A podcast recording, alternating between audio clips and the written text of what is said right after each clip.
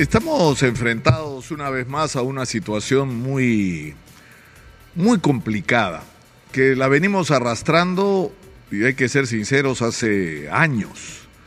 Somos un país eh, fraccionado, polarizado, eh, enfrentados unos a otros. A estas alturas ya se pierde hasta el sentido de cuáles son las reales diferencias porque esta polarización ha llevado a una confrontación total. Y la pregunta es cómo vamos a hacer para salir de esta, de esta situación.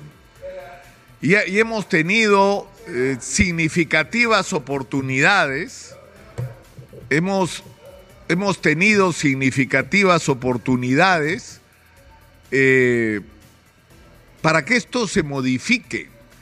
Cuando Pedro Castillo ganó las elecciones por escasísimo margen, lo que había que reconocer eran dos cosas. Primero, que había ganado las elecciones. Y segundo, que el país era un, país profundamente dividido eh, y que del reconocimiento de esta división debía partir un comportamiento responsable de parte de los actores políticos, eh, de parte de los actores políticos eh, para eh, encontrar alguna fórmula de un gobierno de consenso que expresar esa realidad del país dividido eh, en el que estamos. Lamentablemente eso no ocurrió. Lamentablemente eso no ocurrió y lo que tuvimos es más confrontación y tuvimos una segunda oportunidad, que fue el suicidio político de Pedro Castillo y la instauración eh, del gobierno constitucional de Dina Boluarte, eh, que, que de lo que debió partir es el reconocimiento de esta realidad. Es decir, en el Perú no necesitamos que un sector de la política y de la vida nacional gobierne en contra e imponiéndose sobre el otro, sino necesitamos un entendimiento. Y esa era la oportunidad que tenía Dina Boluarte y lamentablemente no la tomó. Pensó que logrando un acuerdo con la mayoría del Congreso simplemente el problema estaba resuelto y bueno, no estaba resuelto y hay 60 muertos para recordárnoslo. Y hubo una situación que por un lado expresaba, es cierto, un gran descontento social acumulado durante años, porque los beneficios del crecimiento lamentablemente por la ineficiencia y la corrupción del aparato del Estado no han llegado a la inmensa mayoría de peruanos, sino que había también y obviamente un elemento político en esta confrontación, que fue aprovechado por quienes lo único que quieren en el Perú es promover la violencia y exacerbar esta confrontación. Eh, y la respuesta que se les dio no fue ni la más inteligente ni la más adecuada. Y sobre esto vamos a hablar seguramente años porque vamos a tener un juicio que seguramente será largo sobre quiénes son finalmente los responsables de que murieran quienes murieron. Y ahora se anuncia un paro para el 19 de julio y el gobierno se juega el todo por el todo a que el paro no va a ser importante. Eh, yo creo que lo importante en todo caso debería ser eh, reconocer lo que nos están diciendo las encuestas, que hay una profunda insatisfacción de la sociedad con respecto a la clase política y que si esta insatisfacción se manifiesta en una protesta, la protesta sea pacífica, la protesta sea respetuosa de los derechos de, de los demás, que si tú quieres protestar, tú no tienes derecho a imponer al otro que no quiere participar en la protesta que sea parte porque si no lo agravias o lo agredes. Eso no puede ocurrir. Y tenemos que ser capaces de entender y asumir esto. Hay, por supuesto, algunos que eso no les interesa un comino. Pero yo creo que la inmensa mayoría de peruanos no piensa de esa manera. Pero al final, la, la, pregunta es cómo vamos a salir de este entrampamiento, que no es solamente un entrampamiento de tipo político.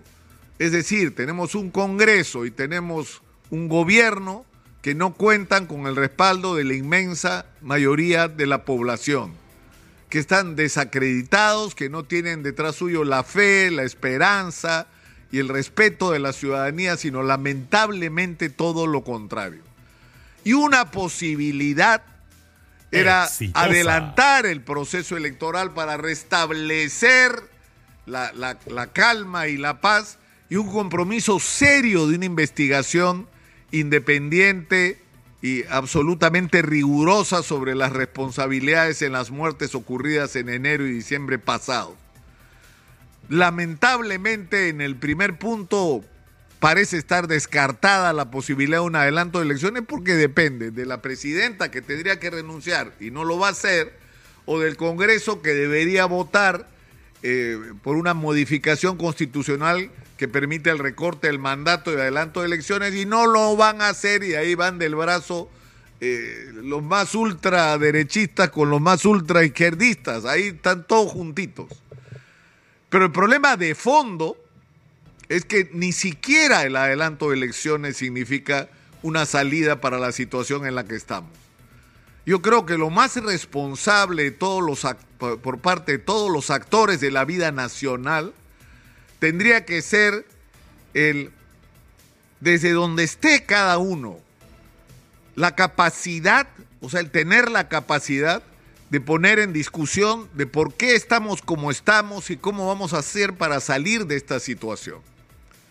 Y esto supone una evaluación objetiva, una desapasionada eh, interpretación de lo que ha sido nuestra propia historia de las últimas décadas. Y reconocer que durante el gobierno de Alberto Fujimori pasaron cosas importantes en términos económicos.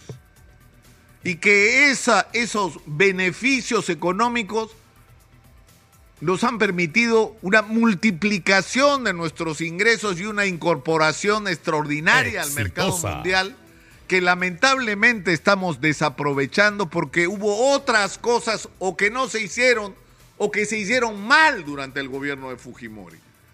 Y tenemos que discutir con serenidad qué vamos a rescatar de lo que se hizo bien para continuarlo y hacerlo mejor y qué cosas vamos a corregir, como por ejemplo la construcción de un Estado eficiente y libre de corrupción. Es una tarea nacional. El aprovechar la extraordinaria oportunidad, yo ya me aburro de repetirlo todos los días. El mundo entero tiene los ojos puestos en el Perú y no solo en el Perú, en Chile, en Bolivia, porque somos la fuente del de los minerales más requeridos para esta etapa de la humanidad que son los conductores como el cobre, el oro y la plata, y es el litio como el principal acumulador de energía que se conoce en este momento. Y nosotros tenemos esos recursos, pero están enterrados. Y enterrados no valen nada, entonces hay que sacarlos. Y para sacarlos hay que traer a los inversionistas, pero para traer a los inversionistas hay que darle confianza que en este país de locos, donde se ha cambiado en siete años seis veces el presidente, se puede confiar y pueden traer su dinero para inversiones de 20, 30 años. Y vamos a sacar juntos ese mineral. Pero queremos que no solo se saque el mineral, queremos agregarle valor a ese mineral. Que como dijo Miguel Vega, tenemos 12 tratados de libre comercio que podemos usar. Por ejemplo, si contratamos con los chinos. Podemos ser una plataforma de producción, no solamente de extracción, de generación de industria, si hacemos las cosas bien. Pero esto que estoy diciendo, o el tema de la agricultura, ¿cómo vamos a hacer para eso que fue exitoso? La agroindustria de exportación se multiplique. ¿Cómo vamos a hacer para aprovechar los extraordinarios recursos que tenemos en la sierra para explotarlos de una manera inteligente y respetuosa de la naturaleza e inundar el mundo con los superalimentos andinos? ¿Y cómo vamos a hacer para explotar la Amazonía sin depredarla con la extraordinaria posibilidad que tenemos hoy de abastecer al mundo entero de cosmética natural, de perfumería natural, de alimentación natural, de medicina natural proveniente de los frutos de la Amazonía. ¿Y qué vamos a hacer para convertirnos en una potencia turística? ¿Y cómo vamos a hacer? Porque en todo esto está conectado. Si no tenemos infraestructura, carretera, ferrocarriles, puentes, aeropuertos, nada de esto se va a poder hacer. Si no tenemos agua potable, nada de esto se va a poder hacer. Si no tenemos vivienda digna para la gente, nada de esto se va a poder hacer. Pero de esto que estoy hablando, no se habla están discutiendo, o sea, en este momento hay una eh, como guerra subterránea. Tenemos 35 candidatos, todos quieren ser presidentes en el Perú, pero ninguno de ellos se preocupa con seriedad sobre qué diablos vamos a hacer con este país, que esa debería ser la agenda nacional. Acá no se trata de si se va a Dina Boluarte, si se queda, si se adelanta la anterior. No. La discusión hoy es ¿Qué vamos a hacer con este país? ¿Cuál es el plan que tenemos para los próximos 20 o 30 años para el Perú? Esa es la discusión. Y una vez que tengamos esa discusión y que establezcamos cuáles son los parámetros de las cosas que hay que hacer, decidiremos quién es la persona más indicada para hacerlo. Pero eso supone un cambio en la actitud de todos los actores de la vida nacional.